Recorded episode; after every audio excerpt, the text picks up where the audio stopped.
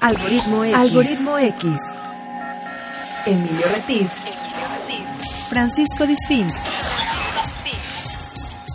Esto es Algoritmo X.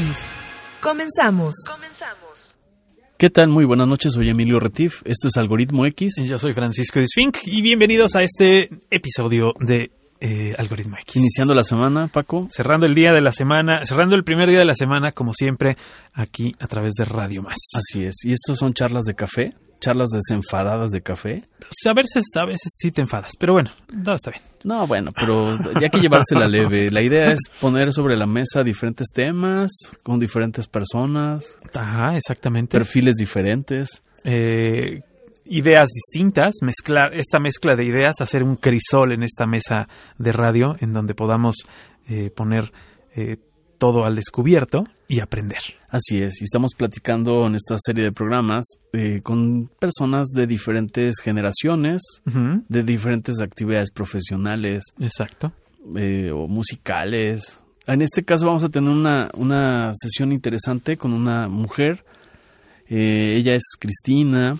Ella, además de ser ingeniero, Ujú. eh, tiene una maestría en... ¿Es temas- ingeniero o ingeniera? ¿Cómo se Inge- dice? Bueno, Es pues, ingeniera, ¿no? yo es ingeniero, pero ahora con el tema, Ya de, con el inclusión tema de inclusión es ingeniera, ¿no? y de visibilidad, No, bueno, es no, ingeniera. es que ¿no? creo que esa palabra sí se puede, sí se le puede cambiar a eso. Así es. Ahí- eh, Pero bueno, además de este tema que tenemos el día de hoy, como siempre tenemos temas muy interesantes y nos pueden buscar en plataformas digitales como Algoritmo X. Así es. Ahí tenemos otros temas Ahí también no- buenos. pueden ver eh, con quién estamos charlando. También pueden de repente escuchar la repetición de los programas y poderlos compartir con su prima, con su tía, con su vecina. Así es. Para que los escuche y, bueno, como siempre, lo importante de este programa es que nos escuche, comente y comparta. Y lo pueden hacer a través de el perfil. El perfil de Facebook, Así es. Algoritmo X. Ese. Y también el Paco trae cada, en cada programa trae algo interesante en cuanto a música. Una propuesta musical, sí. Fíjate que, que a pesar de que este es un programa de radio hablada, pues es importante tener siempre el espacio musical, ¿no? Entonces, Nada. ¿No tienes suerte por ahí? no logramos Oh. que entre la llamada. Bueno, estamos eh, justamente como estamos en esta época de contingencia. Vamos a, vamos a avisarle que estamos intentando Vamos a- marcarle. La idea de vamos a platicar con Cristina, les voy a dar un poco el perfil. Yo tuve el gusto de conocerla como profesor en una maestría. Además, les decía, es ingeniero, ingeniera. Ella, además, es una músico, eh, música eh, que viene de una familia muy tradicional eh, en Veracruz, que es don, don Alberto de la Rosa, eh, que representa la música de Veracruz a nivel mundial. Ahorita vamos a volver a Y por eso queremos platicar con ella cómo se organiza. Además, es madre de familia y también se ha dedicado a una actividad bien interesante que es la transmisión de conocimiento eh, para la parte empresarial, Ok. para los emprendedores. Ahorita que logremos hacer el enlace, seguramente ella va a dar algunos datos de contacto. Yo tuve el gusto de, de participar en uno de sus cursos, me invitó en Veracruz Puerto, eh, sobre toda la parte de la- los negocios disruptivos, toda la parte de, de lo que es ver, pensar fuera de la caja, Paco, Ajá. salirse de- del paradigma, ¿no? Exacto, sí, que, que también a veces ya podemos pensar que está muy trillada la frase de pensar afuera de la caja, pero es que eh, de repente te encuentras unas cajas que son fuertes.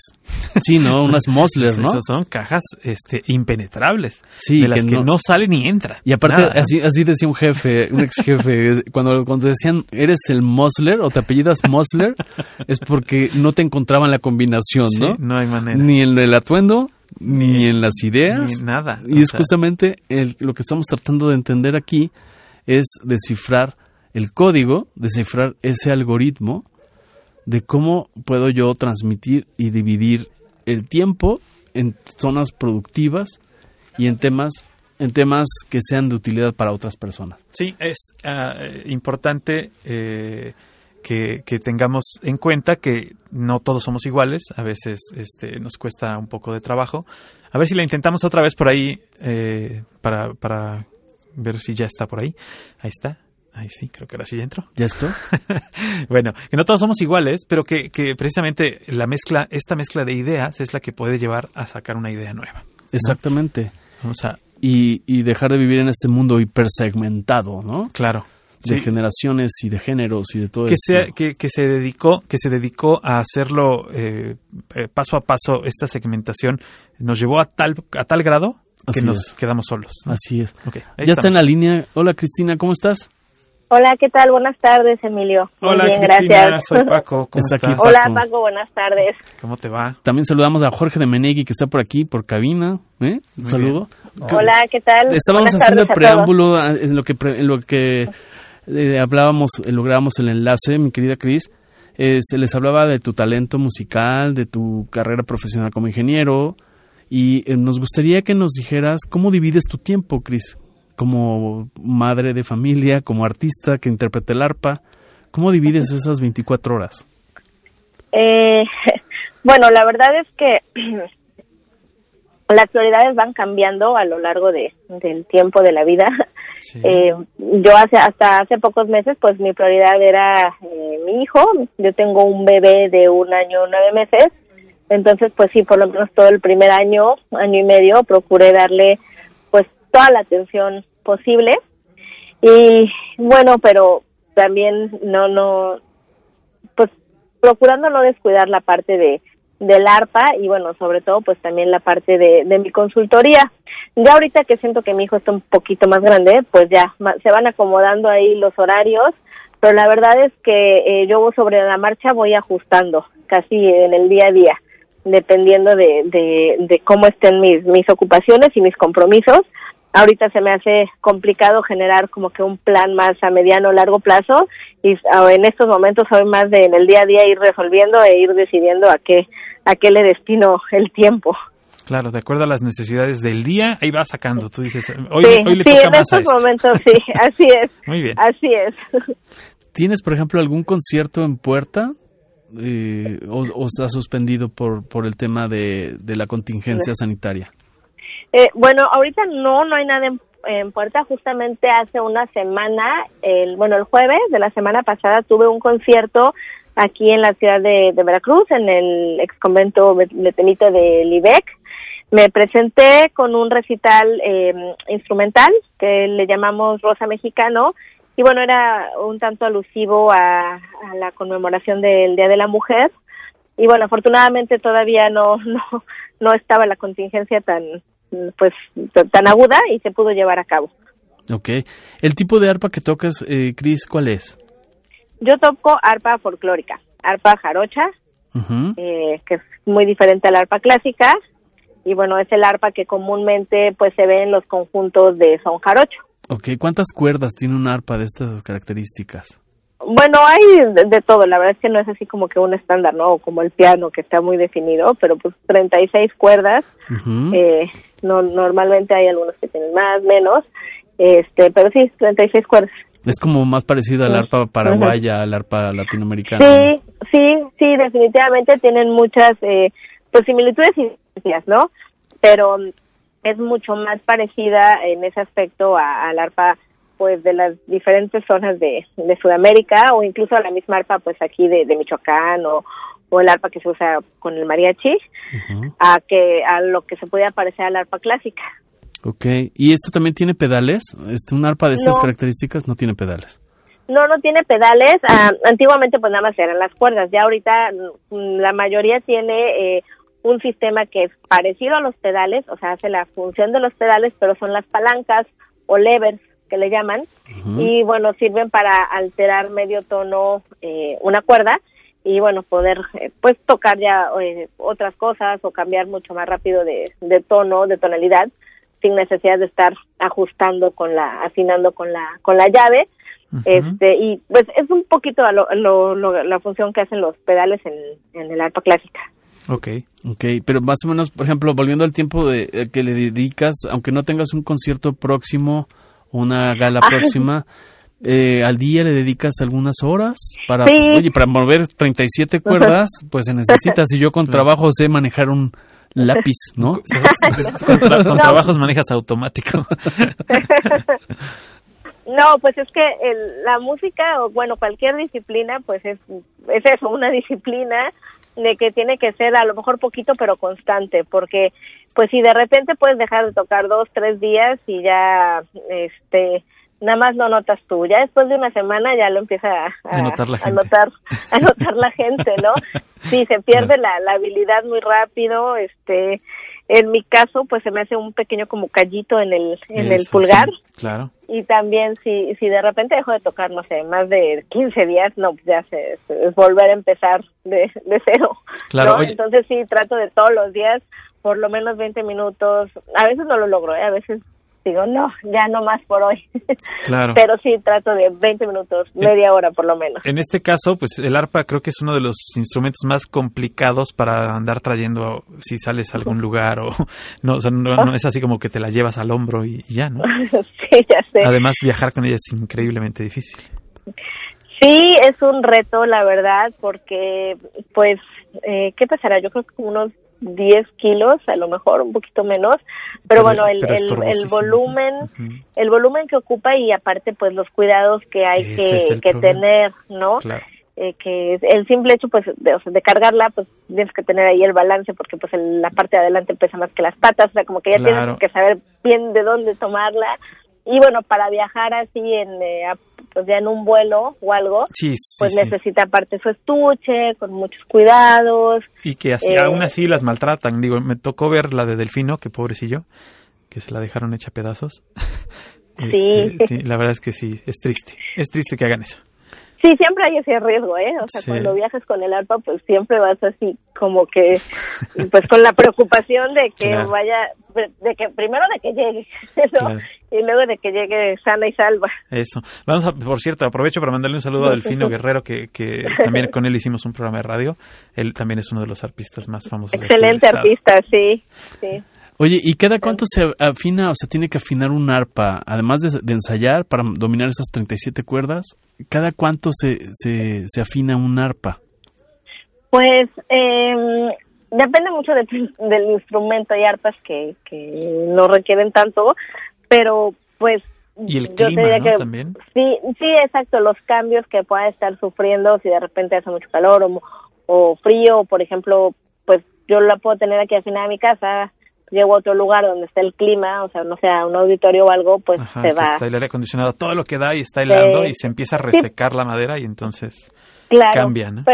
sí, pero bueno, lo ideal es que pues siempre antes de empezar a estudiar le des una, una, checadita. Claro. O sea, tú además de saber saber tocar el arpa, eh, Tienes que sabes saber afinarlo. Claro, sí.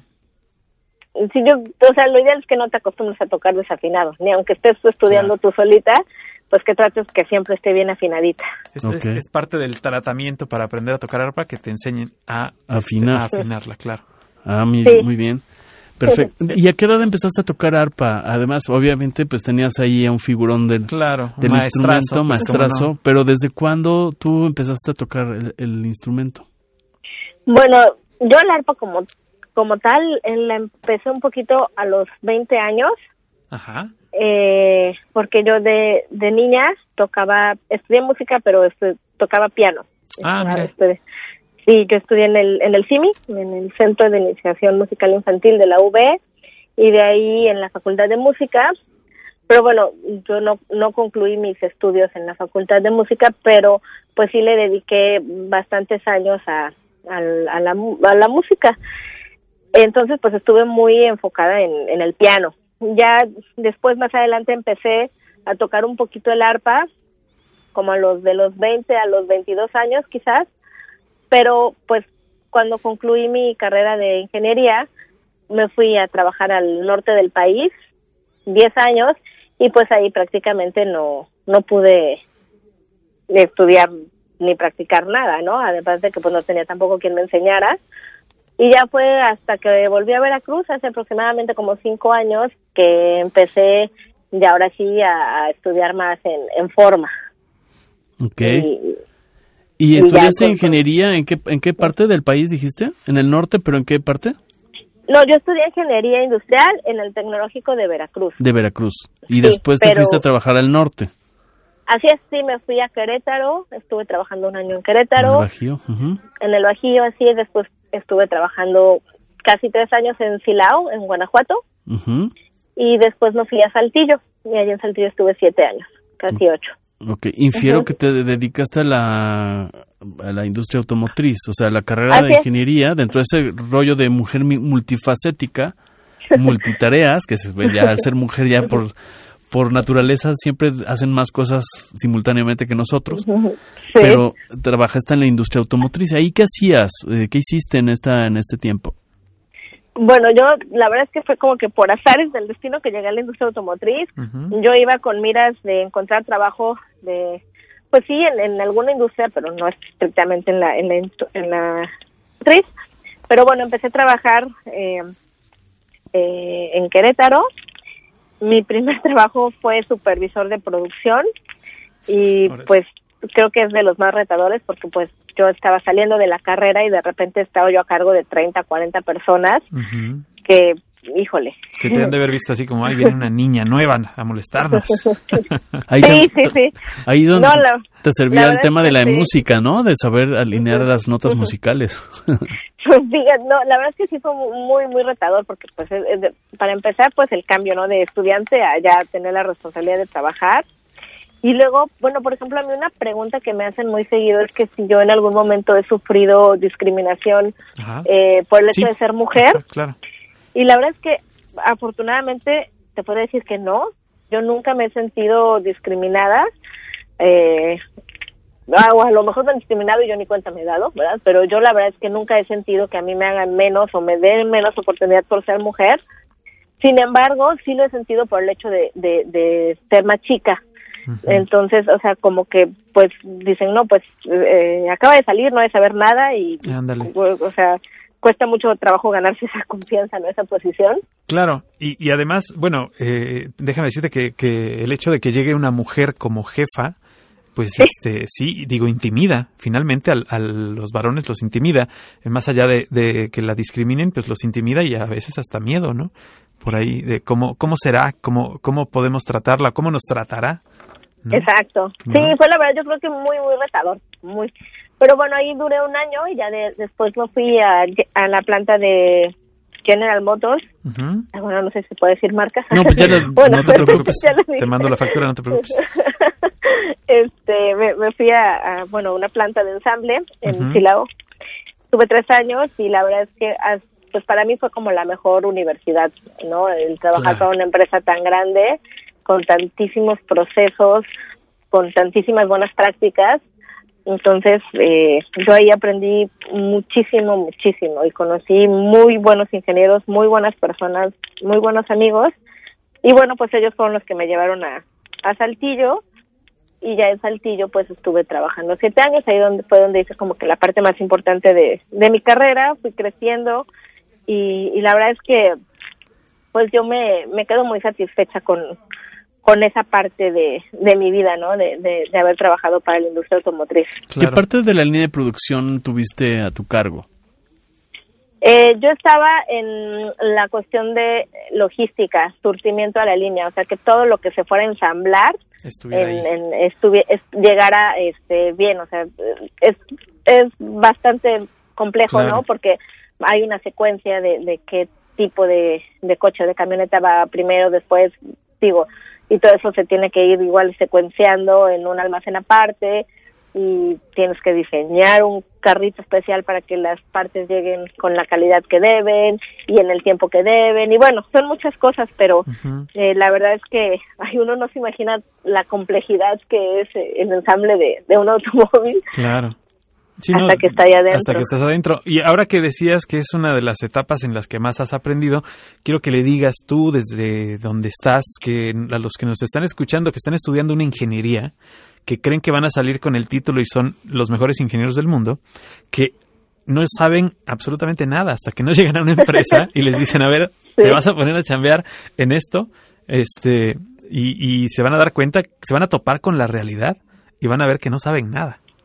No, así, yo la verdad sí, eh, te lo juro, hay yo veo de repente mi boleta o mi retícula, no sé cómo se llama, y, digo, no no tengo ni idea de qué se trató esta clase.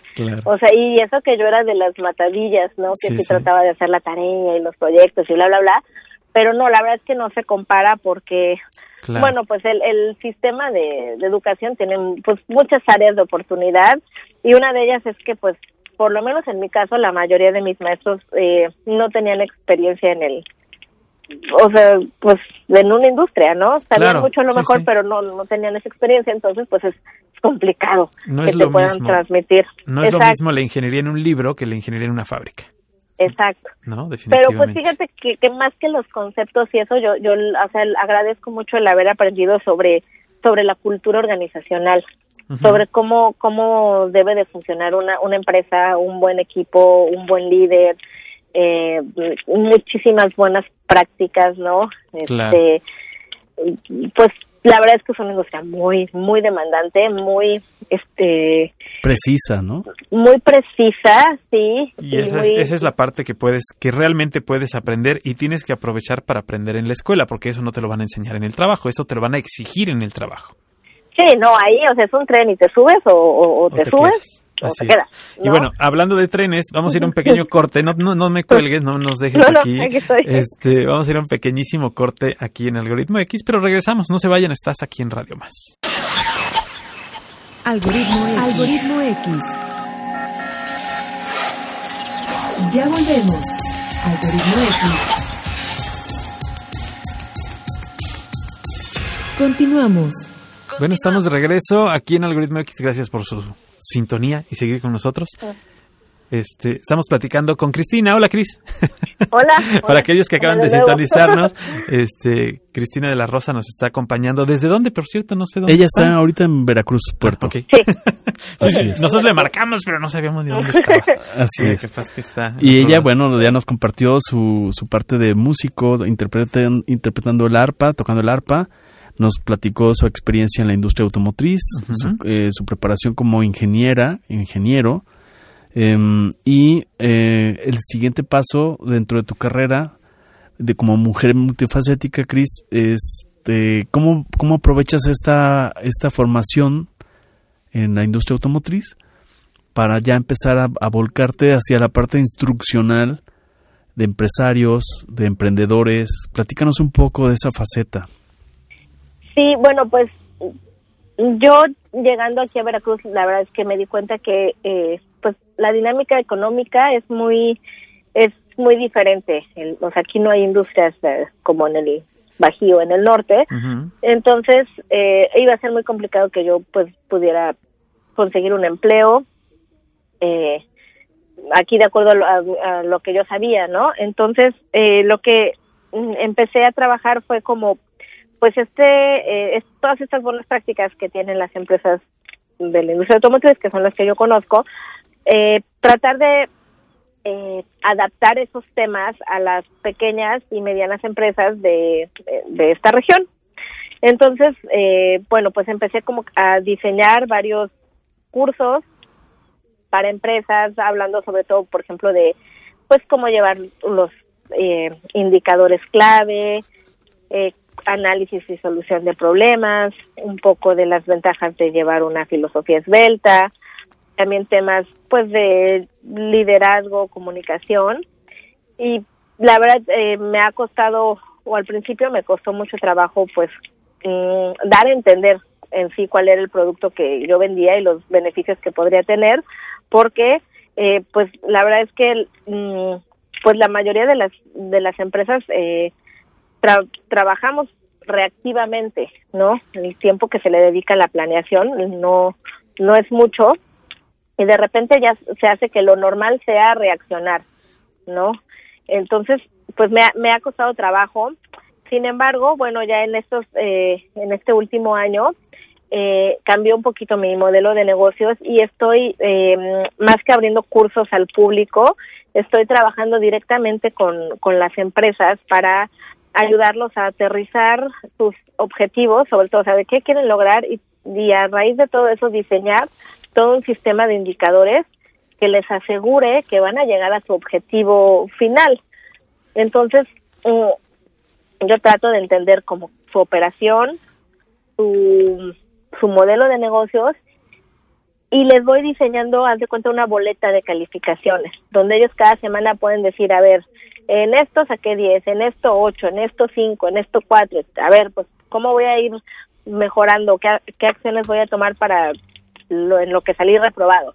Y así, semana con semana. Es mucho, es mucha talacha, es mucho trabajo de hombro con hombro, pero eh, es algo que, que hasta ahorita les ha gustado a las empresas con las que estoy laborando. A mí eh, me, me, está gustando también mucho esta, esta manera de, de trabajar, de ir, este, realmente es un, coacheo así, hombro con hombro, o sea, con, con lo, todos los colaboradores, entender cómo sí pueden hacer bien las cosas, qué necesitan. A veces es increíble que con el simple hecho de, de saber que los estás midiendo, mejoran. Claro.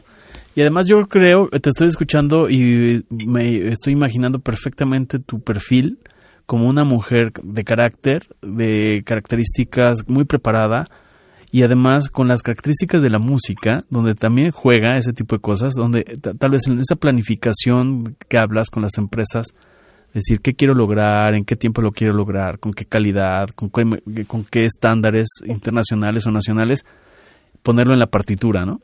Y luego Exacto. es hacer que, que, que, los músicos que la van a leer entiendan lo que tú la interpreten, ahí, ¿no? Claro. Y la pongan con esa emoción y con esa precisión, ¿no? Esa métrica. Sí.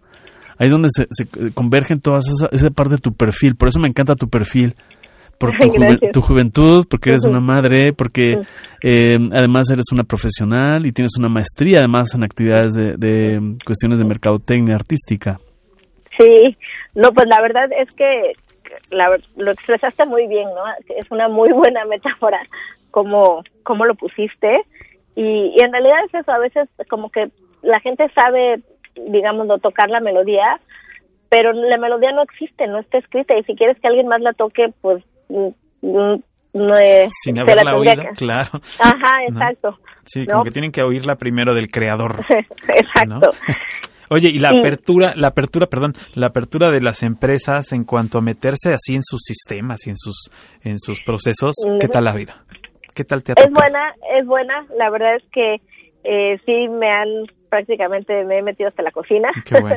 no, este sí me, me, dicen todos sus pues haz, haz de cuenta que el, el primer encuentro es como un diagnóstico y después como el doctor. Le tienes, tienes que ser muy sincero y decirle qué sí haces y qué no haces. ¿no? O sea, no, mire doctor, la verdad es que sí, a veces, este...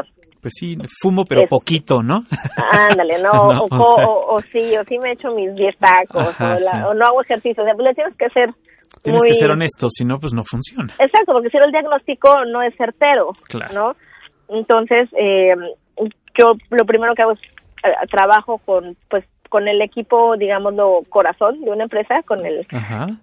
y, y los voy ayudando a aterrizar cosas que a veces son muy básicas, muy simples, pero no no se han dado el tiempo de analizar, ¿no? Por ejemplo, un FODA.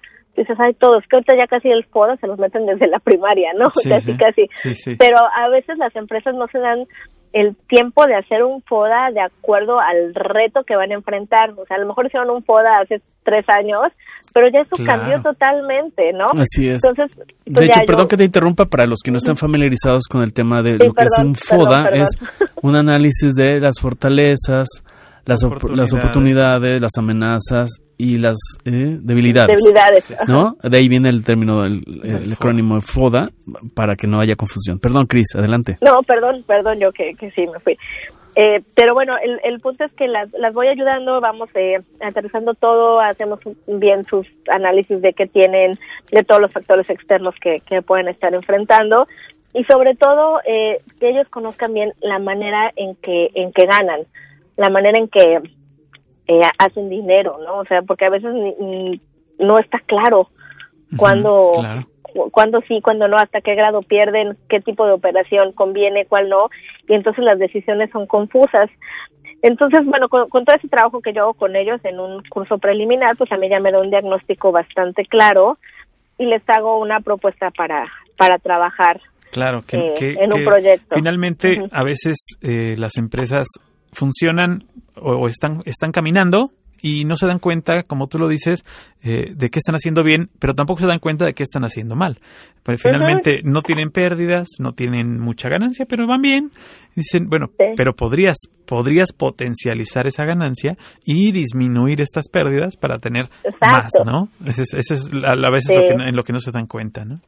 Tienes, Sí. que- tienes meterte hasta las entrañas, como dices tú, y, Sí, y- sí, y- sí. y sacar así todos los, todos los pedacitos y decir, a ver, si quitamos este, a lo mejor esta pedazo, esta manzanita podrida, podríamos tener una mejor cosecha. Y sobre todo trabajar Así con las, las habilidades duras, que son el conocimiento, la, la Sí. cuestión teórica, la cuestión de fórmulas, la cuestión de, del ABC del negocio, pero también las habilidades blandas, ¿no? Así es. Sí, fíjate que también eso es, eh, eh, como que un factor común, eh, la comunicación. A pesar de que son empresas pequeñas, a veces hay mucha área de oportunidad porque la comunicación no es oportuna ni a través de los canales adecuados.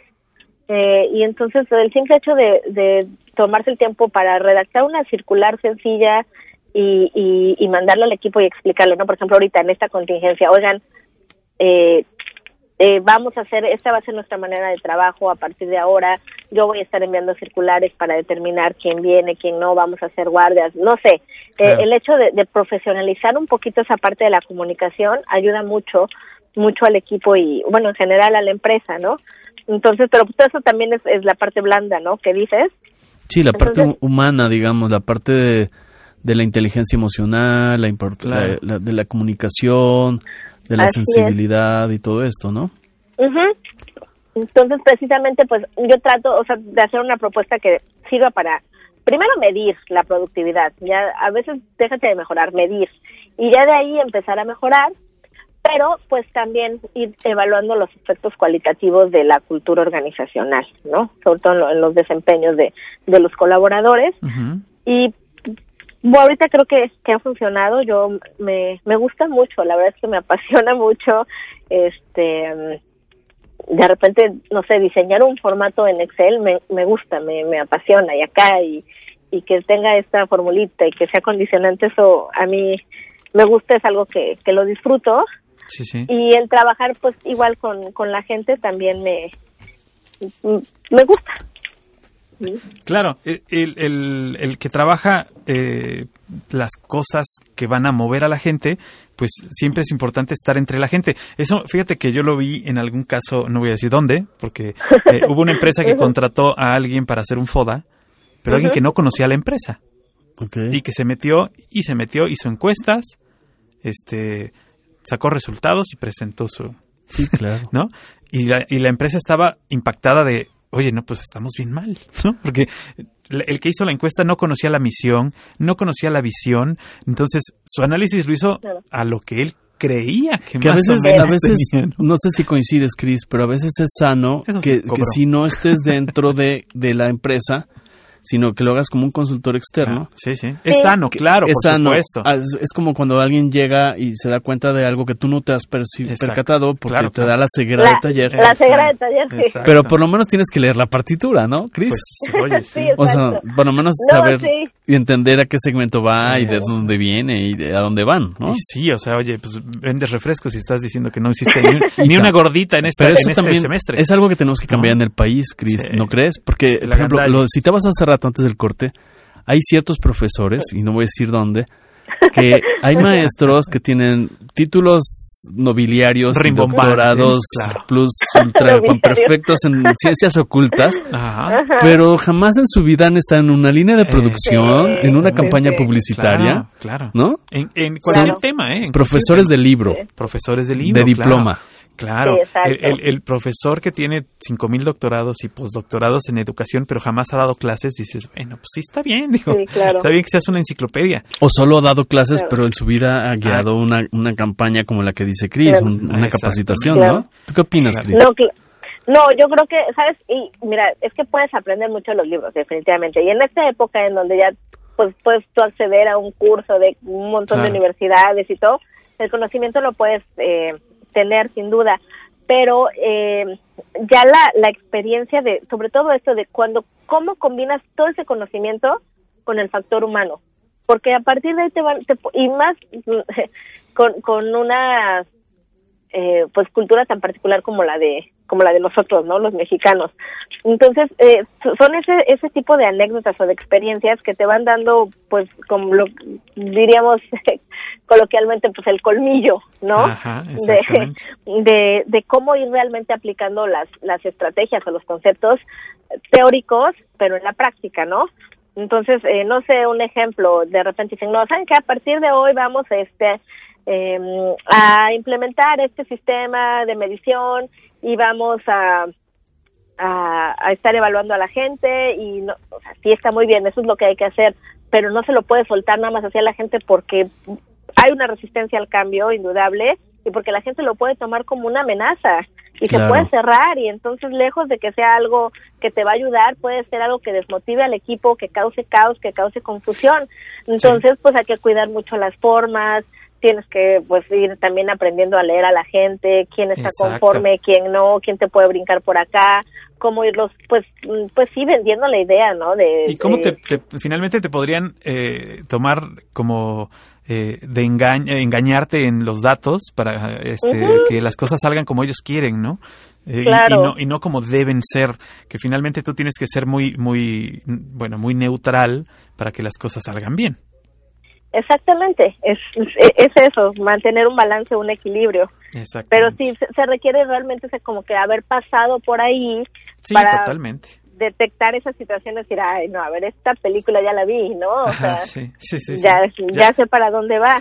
y aún así, pues claro que uno siempre está aprendiendo y siempre se le pueden ir muchas cosas, ¿no? No, La claro, verdad... y, y finalmente, pues sí, aprendes. Así es. Sí, sí, sí. Y ahí es donde combinas, por ejemplo, la armonía de la música no la, sí. la, los tiempos adecuados de las notas en qué momento debe entrar una nota y en qué sí. momento hay que hay que eh, preparar mejor eh, ensayar ciertos procesos claro o ciertos acordes no fíjate que a mí lo que o sea lo que me gusta mucho de la música es eh, pues que precisamente tú te das cuenta en el momento cuando algo está mal, ¿no? Porque pues uh -huh. escuchas que ya suena feo, Exacto. que te equivocaste, escuchas ahí que se te fue el dedo, que se, lo, es inmediato, ¿no? No te tienes que esperar. Entonces, igual yo trato de, de, de, de crear algún sistema que me pueda alertar lo más pronto posible que algo está mal, uh -huh. ¿no? Que no sí. me espere ya hasta la, la versión final para decir, sí, aquí se nos pasó esto. Entonces, en ese sentido yo lo comparo también con, con cómo es practicar la música y cómo es poder eh, pues llevar un, un, un, sistema de trabajo con, con las empresas o con, o con las personas, ¿no? Y bueno, definitivamente la música, pues uno dice, no, es que pues es arte, es este algo muy sublime. No, o sea, también es muchísima disciplina, muchísima técnica y, y, y muchísima estructura o sea, necesitas tener en, en, la cabeza claro qué es lo que vas a hacer.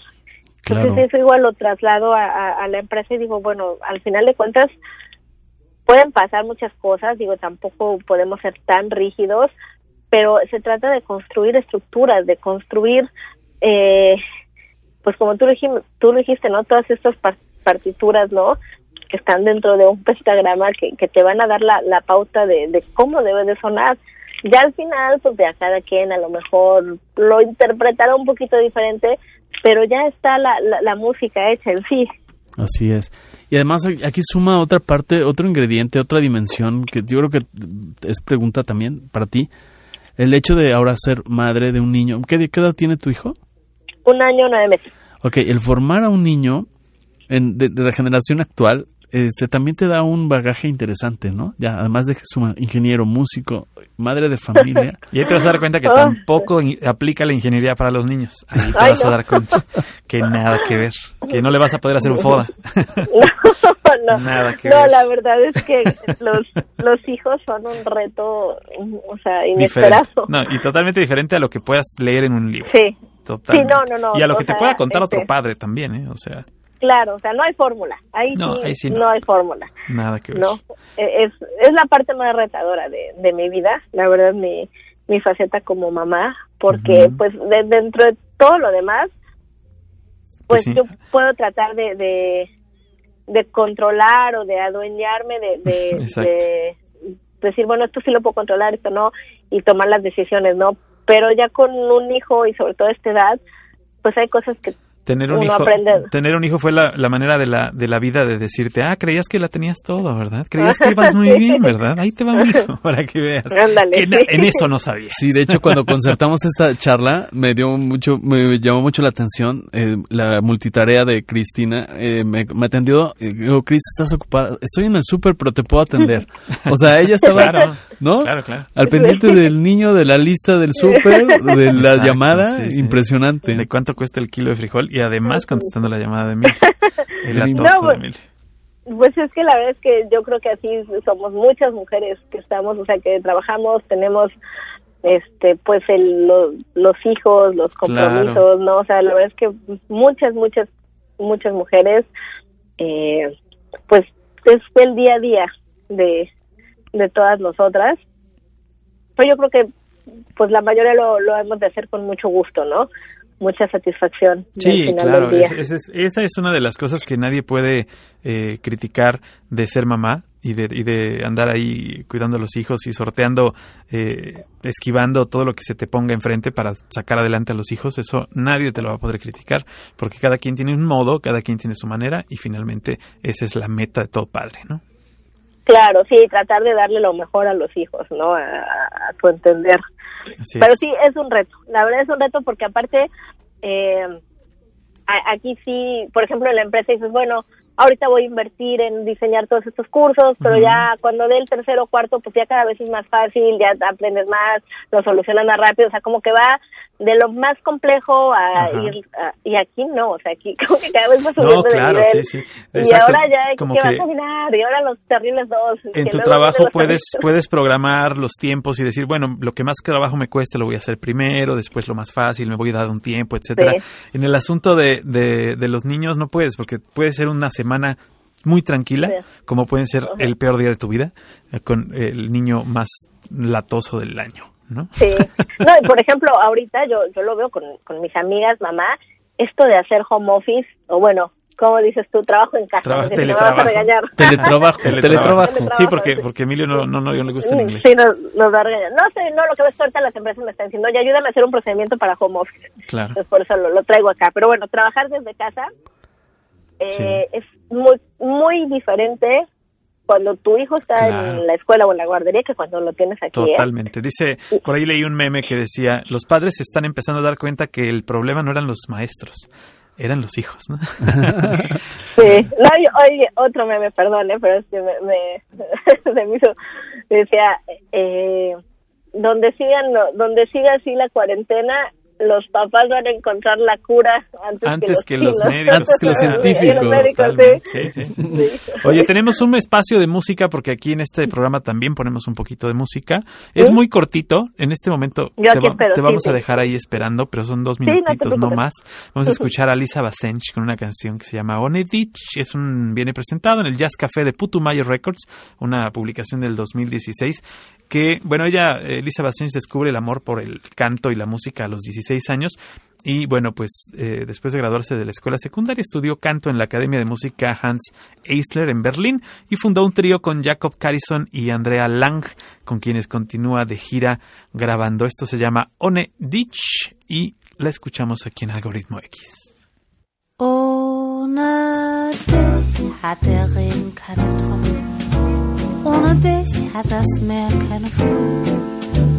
Ohne dich hat der Berg keinen Gipfel. Ohne dich ist mein Herz ohne Blut. Ohne dich ist kein Salz in den Tränen. Ohne dich hat Musik keinen Laut. Ohne dich wüsste ich nicht, wie zu leben. Ohne dich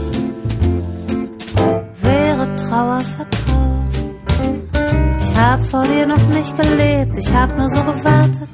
Ich hab vor dir nichts angestrebt, hab nur auf dich gewartet. Ein Jahr verging, das Neue kam, es traf mich ohne Freude. Es lief vorbei und war vertan, fremd war das Wort. Wir beide. Ohne dich hat der Regen keine Tropfen. Ohne dich hat die Nacht dich bin ich fremd unter Fremden. Ohne dich wär ich Blatt ohne Baum. Ohne dich wär zu Haus keine Heimat. Ohne dich wär die Welt nur ein Ort. Ohne dich ist das Warten ohne Hoffnung.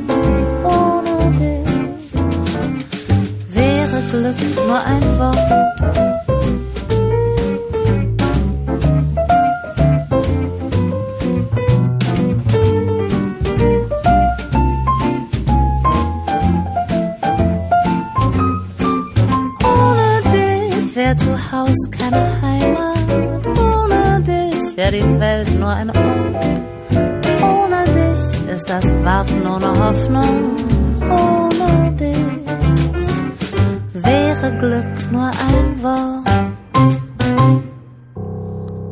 Bueno, pues ahí está Onedich, esta eh, cancioncita, platicábamos ahorita fuera del aire con Emilio. Eh, Onedich significa sin ti y la canción habla de una chica que, bueno, pues está muy, tiene muy claro que, que las cosas en la vida se complementan y que ella sola, ella por sí sola, no podría disfrutar de la lluvia, del mar, de las montañas, de su corazón, etcétera. Y, deci- y bueno, finalmente también dice, sin ti no conocería el dolor, ¿no? Entonces es, es, es bonita una canción. Pero bueno, ya regresamos, Cris. Cristina de la Sí, Rosa. aquí estoy, aquí estoy. Perdón que te tuvimos ahí este en, en, el, en No, la estuvo esquina. muy bonita la canción. ¿Sí? Muy ¿Te bonita. gustó? No, Sí, me gustó. Muy La verdad bien. es muy Tiene buen ritmo, ¿no? Sí. De eso la pueden encontrar en Putumayo Records, que son una, una colección muy bonita. Muy bien. Muy, muy bonita. Este, y bueno, estábamos hablando de que, de que eh, no existe una, eh, una lista, una, una lista para ser mamá, una, una, un, un buen libro para ser mamá, una, una ingeniería de, de la madre, no hay. no, No. no puedes estudiar ingeniería en, en, ma- en maternalismo. ¿no? no la hay. No. Pero yo creo que tú puedes trasladarle perfectamente a las colaboradoras, a las líderes, que ahora hay muchas mujeres líderes en empresas, en instituciones públicas, Que sí se puede. que se puede Claro. gestionar todo eso. Por eso y yo te agradezco el que estés con nosotros, el cómo se puede combinar todas estas facetas. Cris, ¿qué- eh, ¿tú qué les, les has dado, por ejemplo, a instituciones eh, de tipo público, de gubernamental, municipal, este tipo de empoderamiento a la mujer para gestionar sus tiempos y no llevar esas depresiones posparto a su trabajo y demás, sino llevar esa claridad, esa armonía que tú tienes en tu vida hacia el terreno profesional? Eh, bueno, no, yo con, con el sector público no, no he elaborado mucho, he participado en algunas conferencias o foros, pero como tal, eh, no. Eh, sin embargo, pues sí se me hace muy, muy relevante porque la verdad es que, pues, eh, la maternidad a cada una nos, no sabemos cómo nos va a ir, ¿no? Es este un, realmente, eh, tú puedes estar muy preparada, mucha decisión de, eh, o idealizar mucho tu maternidad, de tomar muchas decisiones por anticipado, de si vas a querer trabajar o no, de si vas a querer eh, dar pecho, de si vas a querer ayuda en casa, de si vas a estar la cuarentena dentro de tu casa. O sea, tú puedes de, de idealizar muchas cosas, pero la verdad es que a, la mera hora todo puede cambiar, todo puede ser completamente diferente.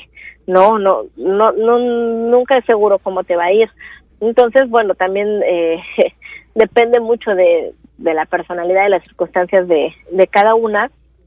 Pero yo creo que en general las mujeres pues tenemos eh, pues mucho ese esa como garra de, de hacer las cosas que queremos, que nos proponemos. Eh, definitiv- definitivamente creo que sí se puede. Para mí ha sido básico el también aceptar ayuda, porque la verdad es que al principio me ofrecían ayuda, me, me pues yo al principio me, me cerraba, ¿no? Decir, no, yo puedo, yo voy a poder con todo y a mi hijo nada más lo, lo baño yo y, o sea, y la verdad es que poco a poco me fui dando cuenta que no tiene nada de malo aceptar ayuda de la gente que, que pues normalmente está a tu alrededor, ¿no? Y para mí esa ha sido la, la, la clave, el, el, el, el aceptar la ayuda. Y, lo, de de lo- verdad- sí, y de lo que estamos seguros es de que eso te cambia. Hay un antes Sí. y un después, ¿no? Hay un antes y un después de cómo percibes las cosas y de cómo haces las cosas. Eso me queda clarísimo. Sí, totalmente. ¿verdad? Y a mí, bueno, ya hablando como que más en temas de esto de, de la maternidad, eh, a mí se me quedó muy grabado un, un- una cosa que me comentó una amiga, me dijo, es que mira, realmente lo que lo que cambia cuando tú te conviertes en mamá es la culpa, o sea, porque cuando eres mamá sin quererlo sientes Claro. culpa de todo. Sí, sí, claro. de, de si es que ya lo estoy chiqueando mucho, es que ya lo cargo mucho, es que ahora ya no lo cargo, es que, o sea, todo te, te puede proceder ese tipo de, de autocuestionamiento excesivo, ¿no? Claro. Entonces, pues, el, el, como que hacerme consciente de eso, a mí me ayudó de repente a decir, bueno, ok, o sea, ni modo, si es así, ni modo, si estoy tomando una mala, una mala decisión, pues ya ni modo, es un riesgo que estoy dispuesta a, A a asumir. correr, Claro. exactamente, pero no puedo vivir todo este tiempo con la preocupación o con de si el estoy haciendo bien Exacto. o no, claro, Ajá, sí, eso no es imposible. Exacto. Además, dicen por ahí que cuando eres papá o cuando eres mamá te empiezas a poner gordo de lástima, ¿no? Porque empieza el niño a comer y todo lo que se deja el niño, ay, me lo voy a comer, qué lástima que se eche a perder, ¿no? Qué lástima que se, que se tire. Entonces te vuelves un gordo de lástima. Yo sí fui gordo de lástima. Ahora soy gordo nada más, pero antes era gordo de lástima. Ahora ya soy gordo feliz. Oye. Cris, antes de terminar la charla que ha sido muy interesante, eh, nos quedan unos minutitos. Eh, no- ¿Nos puedes dar tus datos de contacto para la parte de consultoría, Para capacitación, quien- quien para quiera. Ah, empresas? claro que sí. Sí, claro que sí. Eh, yo, mi empresa se llama De la Rosa Consultores. En Facebook estoy como De la Rosa Consultores. En, en Instagram también. Eh, el correo para cualquier contacto es info arroba cdlr, o sea, C de, de consultores, Ajá. de lr Ok. punto com punto mx y eh, mi teléfono es eh, 844-1027-123. Ese es mi el teléfono donde pues yo normalmente eh, atiendo cualquier Perfecto. cualquier llamada. La verdad es que eh, pues ahorita mi, mi público objetivo son las empresas pequeñas y medianas que tienen eh, la intención de profesionalizarse, de estandarizar sus procesos, de empezar a medirse, de, de detectar áreas de, de oportunidad y básicamente las empresas que quieran convertirse de reactivas a proactivas. Perfecto. Perfecto. Pues- Cristina, te agradecemos muchísimo, te mando un abrazo. Aquí Emiliano Fernández, productor, ya nos está acelerando para hacer aterrizaje forzoso. Les agradecemos que nos hayan escuchado, que nos sigas. Muchas gracias, no, al contrario, muchas gracias a ustedes. La verdad es que se me fue volando. Sí, la verdad, sí, es- esto es muy rápido y la verdad se, Sí. se disfruta mucho. Te agradecemos enormemente que hayas aceptado la llamada y espero que próximamente podamos hablar contigo de otros temas. Después hacemos Claro un sí. podcast donde no haya límite de tiempo. Exactamente. Ándale. Te invitamos Sí, a que hablemos bien. más. ¿Sale? Ah, pues yo súper pues. Muy bien. Muchísimas gracias, un Muchas abrazo. gracias. Emiliano Fernández, gracias. Gracias al máster también por ahí. Así es. Pedro. Y Pedro muchas Chávez. gracias a todos los que se estuvieron Gracias, Paco Disfink. aquí en Algoritmo X en Radio Más. Nos escuchamos en la próxima, Emilio Retif. Algoritmo X. Algoritmo X. Emilio Retif. Francisco Disfink. Esto fue Algoritmo X.